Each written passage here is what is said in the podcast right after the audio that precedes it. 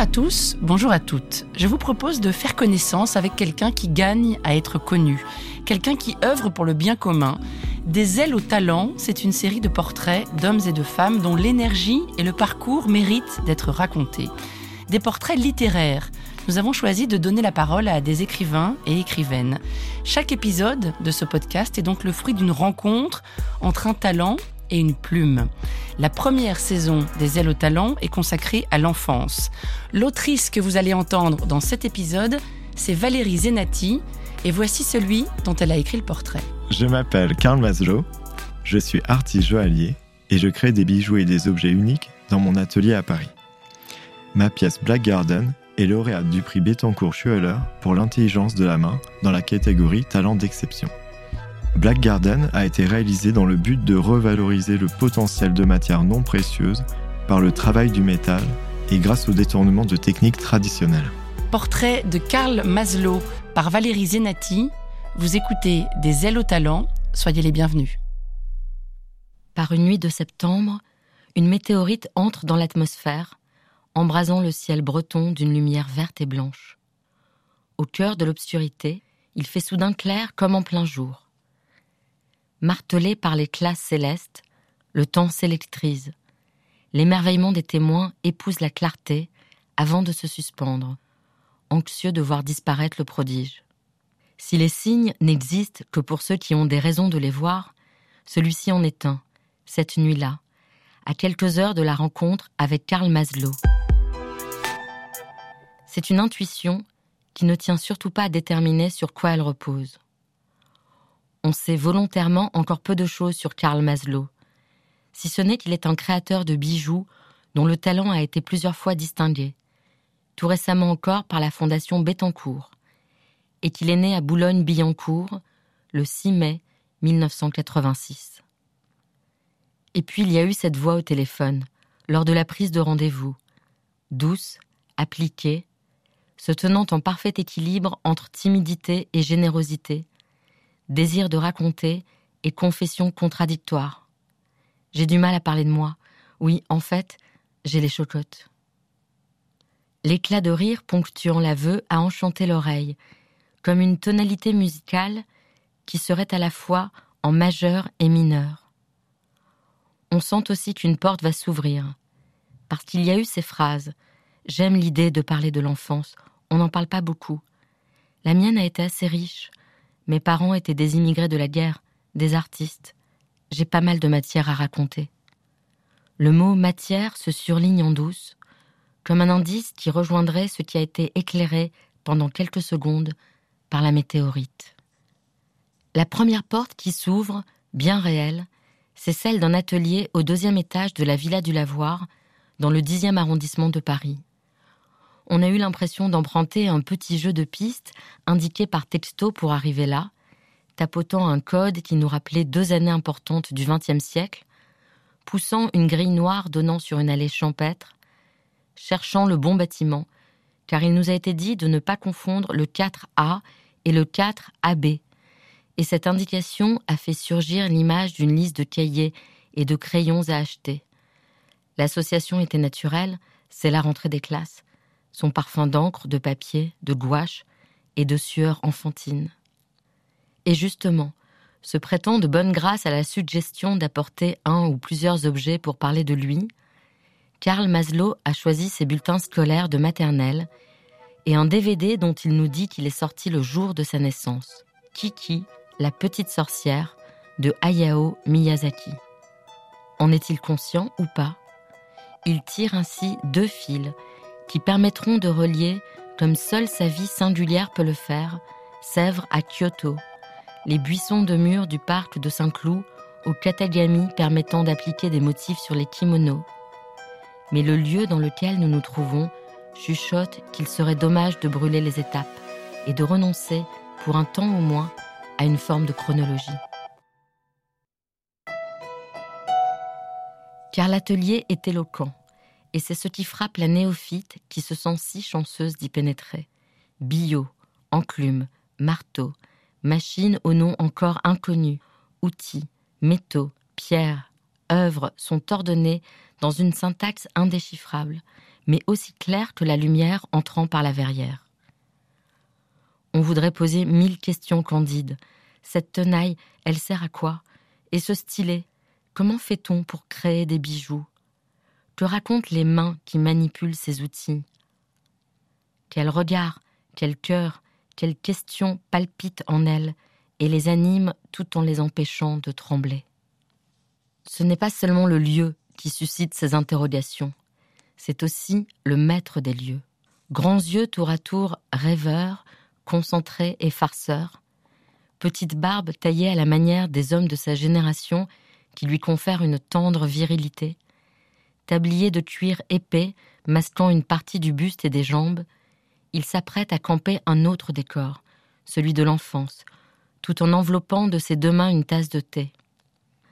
Durant les quelques secondes nécessaires pour prendre l'élan d'une confidence, le regard est attiré par une forme accrochée au mur, d'un noir soulage, dans lequel est enfoui un éclat, mais il est impossible pour l'heure de la fixer, comme s'il ne fallait que l'effleurer, et même la voir de manière floue, comme si ce devait être la dernière pièce du puzzle en train de se construire. Inexplicablement, des images de terre, de glaise et de brindilles malaxées par des mains enfantines flottent en nous, comme si le grand jeune homme aux yeux fougères et noisettes allait nous guider directement vers sa réplique de petit garçon. Regardez, c'est là que tout a commencé, en jouant dans le parc de Saint-Cloud, en tressant trois tiges de pâquerettes autour d'une bille debout. Mais ce serait trop simple que le commencement prenne racine là, dans une révélation où la nature se transformerait en bijou, c'est même impossible, car l'histoire débute précisément par un déracinement. Liliane est pharmacienne mais aussi pianiste. Elle est issue d'une famille suisse et libanaise.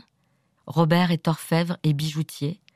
Il est né au Liban et c'est le pays où tous deux vivent le début de leur union, celui qu'ils vont quitter aussi, deux ans après le début de la guerre civile, en 1977. Max naît en 1980. Chloé et Karl suivront avec une précision d'horloge, chacun à trois ans d'écart. Hermès, lui, arrivera neuf ans plus tard. En attendant, un trio se forme dans la maison de Sèvres, près de la manufacture dont la porcelaine est reine.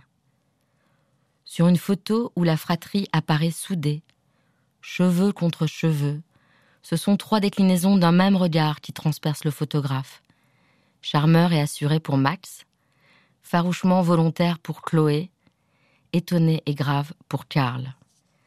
J'ai commencé à parler tard, nous dit-il, vers deux ans, difficilement. À l'école, on ne comprenait pas ce que je disais. Et les bulletins de maternelle précieusement conservés témoignent de ce langage fragmentaire et inarticulé, avec une distance si froide qu'elle donne aussitôt envie de prendre rendez-vous à l'école privée de Sèvres pour avoir une petite discussion avec les enseignants, leur raconter qui est devenu cet écolier dont on disait sur le bulletin de petite section, à la rubrique langage, Karl participe de façon irrégulière aux séances collectives, mais se montre plus loquace en groupe restreint. Il ne construit toujours pas ses phrases correctement et se contente de juxtaposer des groupes de mots. Un désir de vengeance nous saisit même si nous ne sommes pas là pour ça. Il s'agit d'écouter, pas d'intervenir dans l'histoire pour la réparer. Il faut s'ouvrir à la colère du petit garçon. Colère de ne pas être compris, de ne pas maîtriser le précieux sésame de la parole. Peut-être parce que le soir, au dîner, Robert et Liliane s'adressent exclusivement l'un à l'autre en arabe, pour éviter que les enfants comprennent. Le langage s'impose pour Karl comme la circulation de sons opaques, charriant parfois les désaccords, et les phrases de ses parents, au lieu d'éclairer le monde, l'obscurcissent. Riche d'un savoir fraternel et secret qui transparaît dans la photo du trio, Chloé a le don de comprendre son petit frère et se prête de bonne grâce au rôle d'interprète. Et c'est sans doute ce qui est subrepticement à l'œuvre à ce moment de l'histoire. Traduire un cadre familial strict et tourmenté par l'arrachement au pays, en enfance facétieuse. Chez les Maslow, les enfants n'ont pas le droit de boire des sodas, et après de longues négociations, une seule fois par semaine. Qu'à cela ne tienne, ils se serviront discrètement dans le frigidaire, remettant la bouteille à niveau en y ajoutant de l'eau. Quand on les autorise à contre-coeur à jouer aux jeux vidéo parce qu'une tante leur a offert une console à Noël, la consigne est claire. Ce ne sera jamais plus de 30 minutes. Alors les enfants se font un plaisir de trafiquer le minuteur censé indiquer la limite, et ce sera pour Karl l'émerveillement devant des mondes imaginaires, où la matière, les paysages et les couleurs semblent infinis, où le rêve est possible, et où il faut se battre pour atteindre un objectif. Mais les enfants sont aussi livrés à eux-mêmes. Robert travaille six jours sur sept à l'atelier. Liliane multiplie les cours de musique, à l'école où vont les enfants, mais aussi en cours particuliers. Qui dit liberté dit vertige et parfois ennui à conjurer.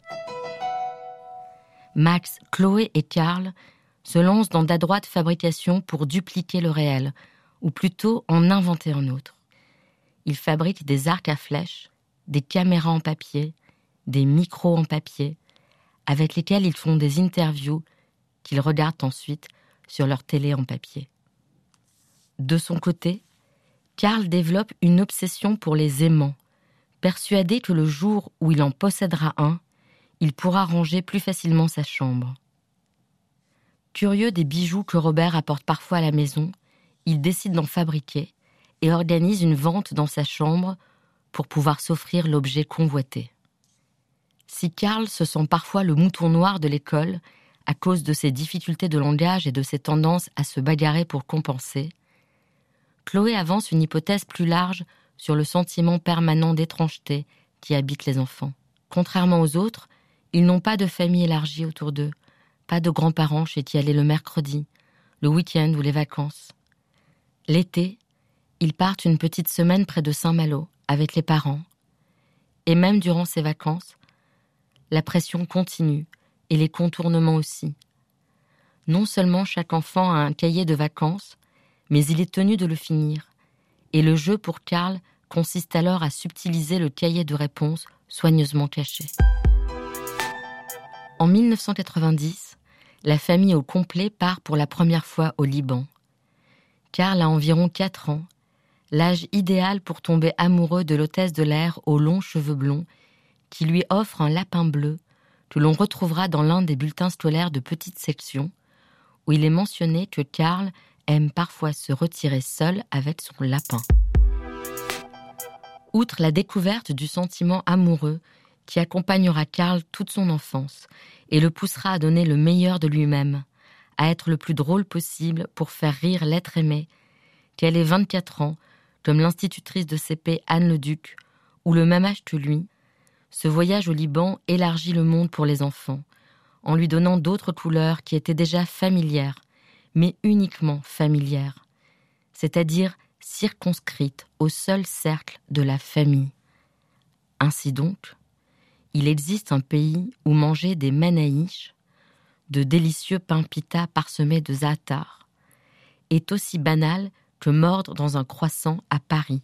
Un pays où tous les adultes ont la curieuse manie de pincer la joue des enfants en signe d'affection, un pays où l'arabe est une langue parlée et comprise par tous. Et c'est ce déplacement géographique qui provoque ici un bond dans l'espace et le temps, non pas pour quitter l'enfance, mais pour mieux apprécier ses fruits et ses résonances. Dans les années qui relient l'enfant à l'adulte que nous avons devant nous, il y a le choix d'intégrer l'école boule après la troisième. Les bijoux, qui exerçaient déjà une fascination sur Karl pour le pouvoir magique dont ils sont dotés dans les histoires, et aussi parce que l'atelier paternel faisait parfois office de garderie, deviennent un objet d'apprentissage infini. Fondre, graver, ciseler, enchasser, sertir, les verbes se font gestes, leur conjugaison se fait art total pour Karl qui refuse de se limiter à un savoir compartimenté. Il veut effectuer lui-même toutes les manipulations. Chez le joaillier Jean-Christophe Fouchier tout d'abord, puis dans l'atelier de son père, Robert Maslow. Mais il est écrit dans le grand livre de la sagesse ancestrale que les fils doivent quitter les pères afin de découvrir dans l'immensité du monde quelque chose qui leur est propre. Pour Karl, ce sera le Japon, pays de Kiki, la petite sorcière, celle qui affronte la peur dans les airs, une nuit d'orage sur son balai, quittant ses parents pour se former pendant un an loin d'eux, comme le veut la tradition. Impossible de ne pas être frappé par la coïncidence avec le premier voyage que Karl effectue vers Tokyo en 2013, avec son meilleur ami d'enfance dont le père vient de mourir brutalement, et un autre ami. Pris dans un typhon, l'avion hoquette, plonge dans des trous d'air, tente deux atterrissages infructueux. À bord, cris, pleurs, vomissements, et une certitude terrifiée prononcée à voix haute. On ne va jamais arriver à se poser. Mais le pire n'est jamais certain, et l'avion dépose les trois garçons sur le sol du Japon, où ils ne dormiront pas pendant une semaine, rendus insomniaques par le sentiment d'avoir survécu à une catastrophe et le désir de tout voir, tout arpenter. Trois ans plus tard, c'est comme résident de la villa Kujoyama qui permet à des artistes français d'explorer un autre imaginaire que Karl Maslow revient sur ces terres. Il a préparé pour cela un dossier à l'inventivité folle et au sens profond. Dans son désir de dialoguer avec les artisans qu'il souhaite rencontrer, il a fabriqué un alphabet d'outils permettant la communication au-delà des langues. Des stylés en acier, traversés parfois d'or, qui se terminent par des poinçons ou des ciselets, laissant aussi bien une empreinte sur la terre crue que sur le métal, le papier ou le bois. Qu'importe si lors de l'envoi du dossier, il se trompe de fichier et joint des pièces où figure un simple texte témoin. Qu'importe s'il juge sa prestation orale catastrophique. Il est sélectionné avec enthousiasme et entreprend ce séjour où il revisite l'art des vers de saké en les mettant en lien avec des haïkus, création qu'il nommera objet de rencontre, tant les rencontres et le désir d'être le réceptacle de transmission sont au cœur de ce voyage et de son art. Avec le forgeron Kosuke Kato, il découvre la technique de l'acier damassé. Auprès de Ryuji Onari, ce sera l'art de la laque. Avec Kuni Iko Moriguchi, considéré dans son pays comme un trésor national, ce sera la peinture sur kimono et cette phrase qui le marquera. Il ne faut pas copier la nature, mais il faut s'en inspirer. Tandis que Takeshi Nishimura, qui lui enseigne l'art de fabriquer les pochoirs pour les kimonos, lâche lui, plus simple ça paraît, plus difficile c'est. Il les qualifie tous de maîtres, avec un respect et une admiration qui sont chez lui un moteur. Admirer quelqu'un, c'est quelque chose qui donne confiance, murmure-t-il, ajoutant que la phrase s'adresse aussi à ses frères et à Chloé, qui a abandonné la caméra de papier pour une caméra bien réelle, réinventant l'histoire de sa famille. Car l'enfance peut se transformer en joyau, en langage réinventé, même pour celui qui n'arrivait pas à parler et qui continue de tourner autour des mots isolés, mots-clés qui lui permettent de créer et dont témoignent ce qu'il appelle des mood boards, travaux préparatoires à l'élaboration d'un bijou unique où il mêle photos de nature et matière sous les titres de chapitres célestes, terrestres et souterrains, fidèle à son désir de relier le bijou à l'univers, de l'arracher au simple luxe privé d'autre sens que celui de l'ostentation, mêlant la brique qui s'effrite et l'or. Il est temps de regarder en face la création sur le mur intitulée Black Garden, Jardin noir. Il est temps de découvrir l'écrin aimanté, lui-même élaboré comme un objet d'art, fait d'acier damassé, de ferrite travaillée comme des pierres brutes, de laiton oxydé avec une mixture à base de thé japonais. Il est temps de découvrir l'éclat de la bague d'or et d'argent qui y joue à cache-cache sur laquelle une minuscule silhouette d'homme adossée à une pierre fait face au vide devant lui.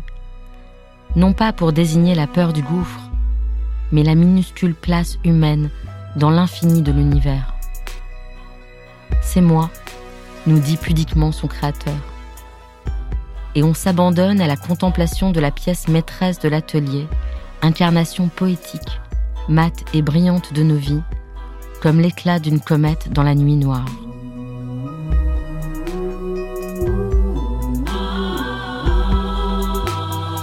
C'était le portrait de Karl Maslow, un texte écrit et lu par Valérie Zenetti. Des ailes au talent est un podcast de la Fondation Bettencourt-Schweller, réalisé par le Studio Radio France.